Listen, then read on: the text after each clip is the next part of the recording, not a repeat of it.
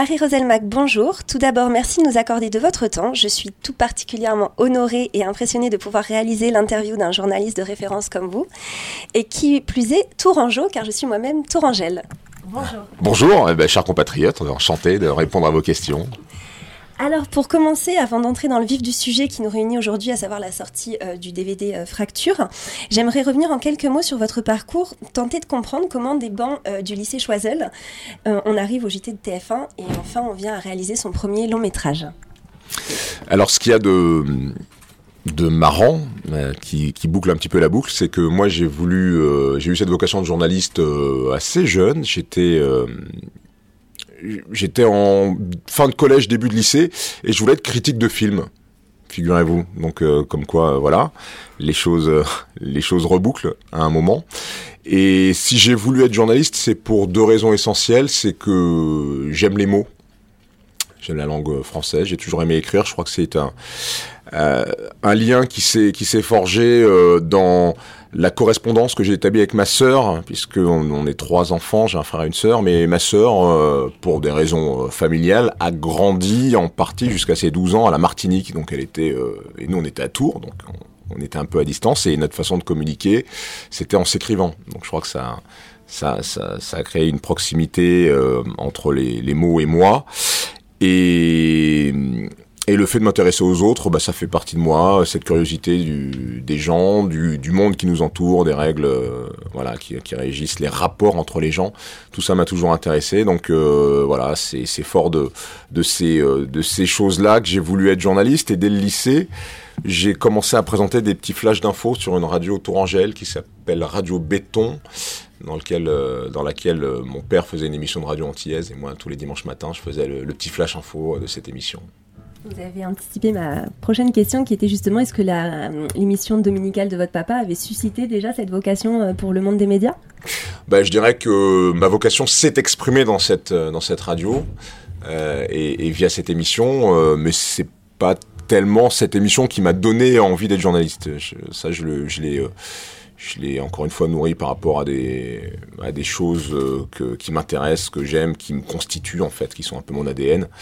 Et euh, je crois cependant que mon père, c'est un métier qu'il aurait aimé faire, un journaliste, parce que c'est quelqu'un aussi qui, aime euh, les gens et qui aime s'adresser à eux. C'est d'ailleurs pour, ça qu'il avait fait cette, euh, qui participait à cette émission de radio à l'époque. Il, il, aime bien s'exprimer publiquement. Et du coup, je pense qu'on vous a peut-être souvent posé la question, mais comment on décide et comment on arrive à passer du monde de la radio à celui de la télévision? Est-ce que les portes ont été dures à franchir à ce moment-là? Non, et en vérité, je l'ai pas vraiment décidé. Ça s'est proposé, euh, le choix s'est proposé à moi et je l'ai accepté. En fait, j'ai commencé la télé en, en 2005 après avoir rencontré un, homme de médias qui s'appelle Bernard Zécry, qui était à l'époque directeur des rédactions de Canal Plus et d'ITélé. On a eu un vrai coup de cœur professionnel, lui et moi. Et euh, je suis parti en télé pas pour faire de la télé parce que moi être euh, être derrière la enfin devant la caméra lapsus d'être devant la caméra c'est pas quelque chose qui qui m'a poussé à ni à faire ce métier ni à faire de la télévision, c'est simplement qu'il me proposait de d'animer un journal qui était le journal de 18 heures d'ITélé euh, dans lequel j'avais euh, vraiment une responsabilité éditoriale sur des choix d'invités, sur une façon de, de, mettre en lumière l'actualité. Euh, et c'est vrai que moi qui en radio travaillais sur une radio qui, fait de l'info en continu qui s'appelle France Info avec des formats plutôt courts.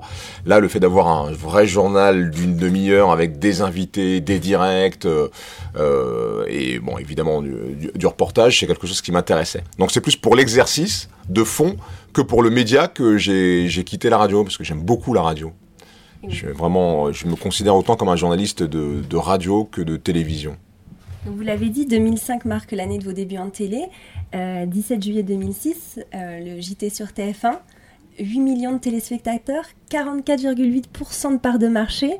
À ce moment-là, quand, quand, on réalise ceci, qu'est-ce qu'on ressent en fait?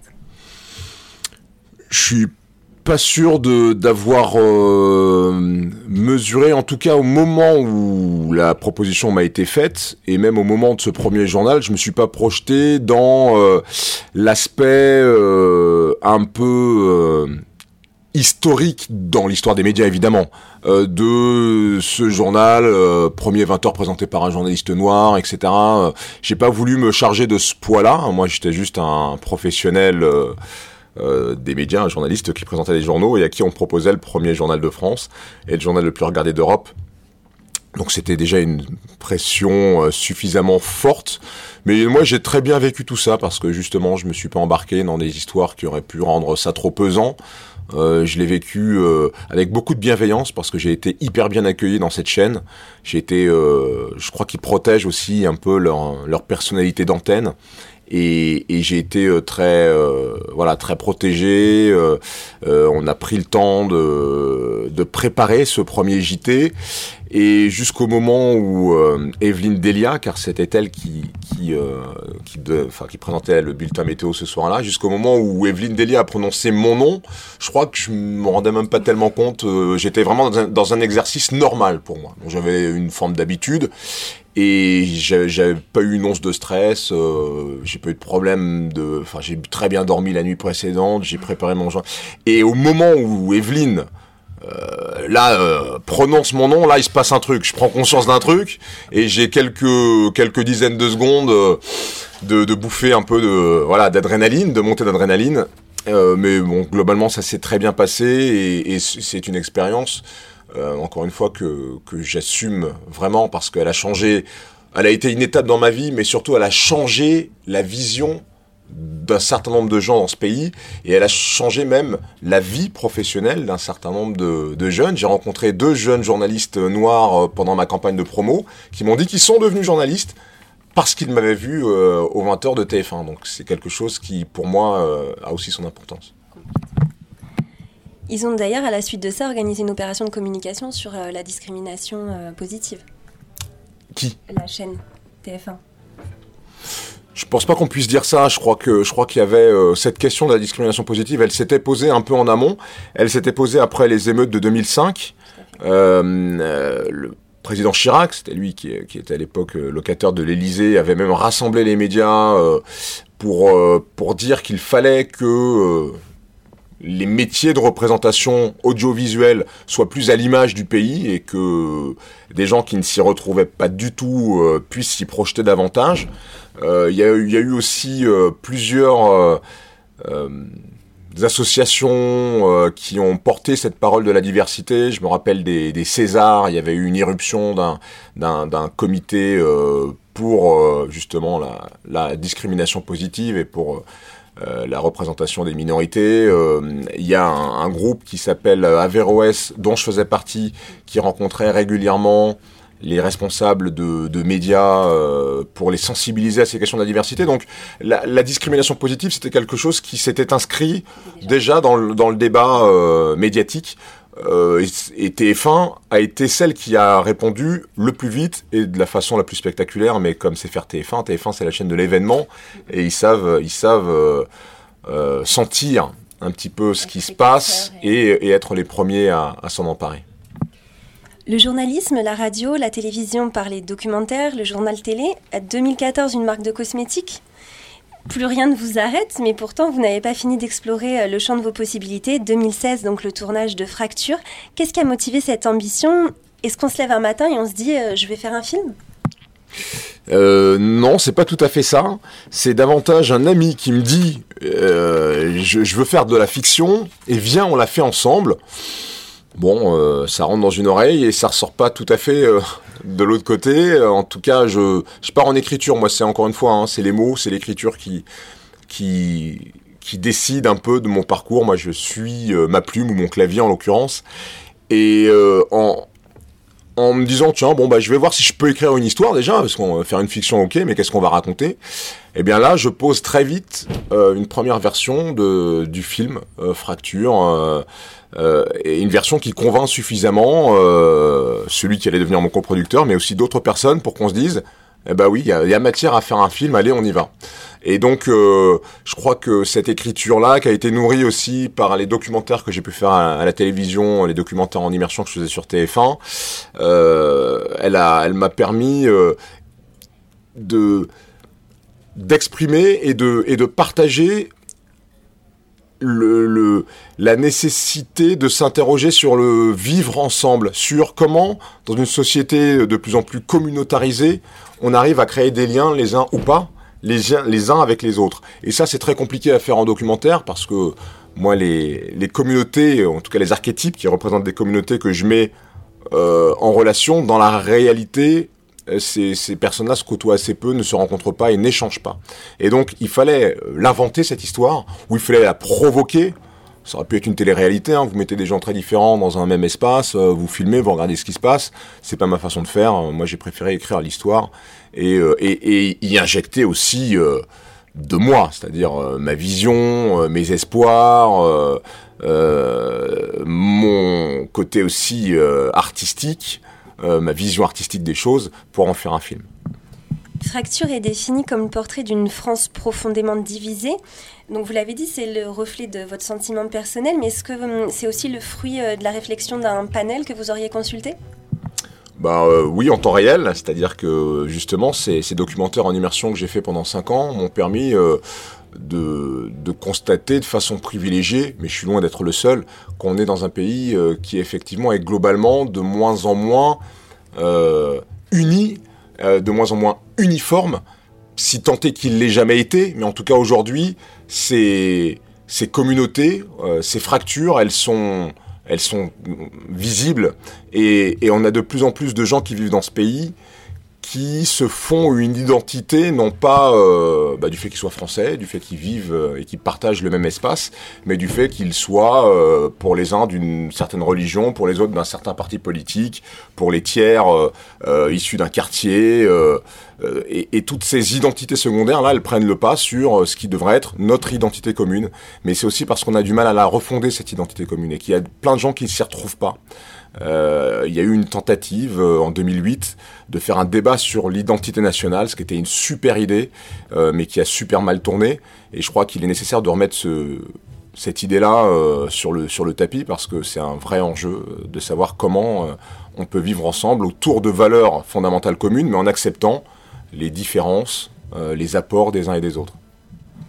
On parle d'un film coup de poing, d'une fable sociale, peut-être un clin d'œil à certaines répliques du film? Le prêcheur et la pute, euh, la rose et l'arbre, la métaphore euh, lors du dialogue entre deux de vos acteurs principaux. Est-ce que ça illustre ce fossé également entre les inégalités hommes-femmes Parce qu'on a parlé du vivre ensemble, euh, de l'aspect communautaire, mais est-ce qu'il y a aussi, je pense qu'il y a un sujet qui est bien abordé dans le film, c'est ces inégalités. Oui, la question, la question du, traitement de la femme, de la des violences faites aux femmes est aussi l'un des des arguments, l'un des, l'une des thématiques fortes du film.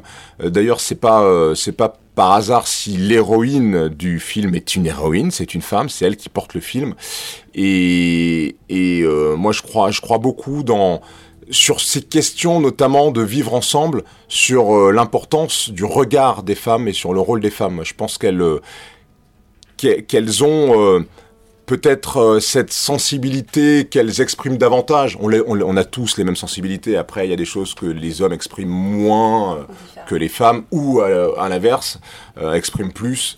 Et je crois que là, sur ces questions-là, le, rôle, le rôle de la femme est, est, essentiel. Et je crois que on est aussi dans un mouvement qui va vers l'égalité homme-femme. On est en pleine Coupe du Monde de foot féminin. On, on en parle beaucoup et c'est quelque chose d'important. Ce film, c'est hum, à peu près 1h30, je crois, de, débat, d'idéologie, mais aussi de confrontation, sans faire de mauvais jeu de mots, avec les fractures de notre société actuelle. Pour ma part, je l'ai vécu comme quelque chose que. Hum, c'est comme si vous aviez raconté ce que tout le monde pensait tout bas, mais n'osait pas dire tout haut, en fait. Je ne sais pas si euh, vous comprenez mon ressenti. Ouais, oui, parce que j'ai constaté que on a fait pas mal de projections publiques, que beaucoup de gens étaient bousculés par, euh, par ce film. Et je crois que s'ils sont bousculés, mais dans le bon sens du terme, parce que c'est un film dont on ne ressort pas comme pour certains films très divertissants, en se disant j'ai passé un bon moment, je tourne la page et je fais autre chose. Je pense que c'est un film qui laisse quelque chose, qui sème une graine, et c'est l'objectif. L'objectif, c'est aussi leur d'emmener les gens dans un univers et, et euh, de, de, susciter des émotions, parce que c'est un film euh, qui traite d'un sujet grave, mais qui ne le fait pas de façon euh, funeste et, sinistre. C'est un film dans lequel on sourit aussi parce qu'il y a des personnages qui, dans leur excès, euh, en deviennent un peu burlesques. Je pense notamment à Black Luda. Euh, et donc c'est un film dans lequel on, on, rit, où on peut, où on, et on sourit aussi. Mais l'idée, c'est que c'est aussi un outil de discussion. C'est vrai que c'est un film dont, en général, les spectateurs ne sortent pas sans interrogation, sans se dire mais oui c'est vrai qu'il faut qu'on parle de ces choses-là, c'est vrai que c'est important. Et, rien que le fait de, de faire des choses compliquées comme de se mettre dans la tête d'un type qui a des intentions terroristes et d'écouter ses arguments et de se dire que ces gens-là, ils ont une logique qui les amène à, faire des gestes aussi incompréhensibles, bah c'est quelque chose qui effectivement peut bousculer, de se dire que quelque part, on a une responsabilité collective, pas individuelle, mais collective, dans le fait d'avoir des gens qui sont nés dans ce pays, qui ont grandi dans ce pays, et qui, à un moment, sont assez perdus, assez frustrés pour être récupérés par euh, ceux qui nous veulent du mal, et, et, et, retourner contre nous, de se dire que si on en arrive là, c'est que bah, ces personnes, on a failli euh, vis-à-vis d'elles. C'est pas facile de se dire tout ça. Néanmoins, il faut se le dire pour euh, euh, non pas pour justifier, mais pour essayer de trouver des solutions, pour essayer de se dire il y a peut-être moyen de faire en sorte que qu'il y ait moins de fragilité en fait dans ce pays et qu'il y ait moins de fragilité identitaire. Moi, je crois que l'un des problèmes de fond, c'est euh, qu'on a une fragilité identitaire. On ne sait plus tellement qui on est. On a peur, certains ont peur de perdre ce qu'ils sont, et ça explique aussi les extrémismes politiques. certains se retrouvent plus dans l'image de la France. C'est pour ça qu'ils sont si fragiles et qu'ils peuvent être euh, euh, récupérés, entre guillemets, par d'autres qui leur offrent de la reconnaissance, de l'amour, en fait, finalement, ce que tout le monde recherche. Et, cette fragilité identitaire-là, je crois qu'il faut qu'on travaille dessus pour, euh, pour, pour éviter que le pire ne se reproduise voilà, encore longtemps. Et si on le fait pas, moi, je suis quelqu'un d'optimiste, mais je suis optimiste dans le mouvement. Je suis optimiste dans la prise de conscience. S'il n'y a pas de prise de conscience, il n'y a pas de raison d'être optimiste. Donc il faut, il faut euh, prendre conscience et agir. Donc c'est un peu ça qui est euh, assez perturbant, c'est que le fracture, et à la fois c'est peut-être euh, une première question pour trouver la solution à reconsolider en fait. C'est un peu ça le... Exactement. Ce, ce film n'est pas un film pessimiste. D'ailleurs, on a été sélectionné à la semaine du cinéma positif l'an dernier au Festival de Cannes, justement parce que c'est un film qui ouvre une réflexion pour trouver des solutions. Euh, il ne s'agit pas de faire un constat pour dire euh, c'est la fin, c'est terrible, euh, on ne sera plus jamais capable de vivre ensemble. Au contraire, c'est de dire que, un, la parole, elle crée du lien, parce qu'on est des êtres humains et qu'on est fait comme ça, et que même deux personnes comme mes deux personnages, ma prostituée et mon postulant terroriste, en s'expliquant de façon violente, de façon très forte, ils arrivent à créer un lien donc tout est possible. Avec le dialogue, on peut éviter le pire. On peut éviter le pire et après, à charge pour nous de reconstruire. Mais déjà, parlons-nous, sachons nous écouter les uns les autres et, finalement faire renaître l'humanité qui est en nous. Parce que le, le point commun qu'on aura toujours, quelle que soit notre couleur de peau, notre âge, notre genre, notre religion, c'est qu'on est des êtres humains. Et ça, ce lien-là, vous l'aurez avec un autre être humain. Mais ça, pour ça, il faut savoir le retrouver. Et l'une des façons de, de mettre, euh, de réveiller ce lien, c'est de réveiller l'humanité qui y a en nous, en nous parlant et en nous écoutant. Sur ces paroles très sages, je vais juste conclure en vous demandant, après un tel parcours, qu'est-ce qu'on peut vous souhaiter pour la suite? Ah ben moi j'ai envie de continuer à faire des films, à faire des séries, euh, je développe des projets en ce sens.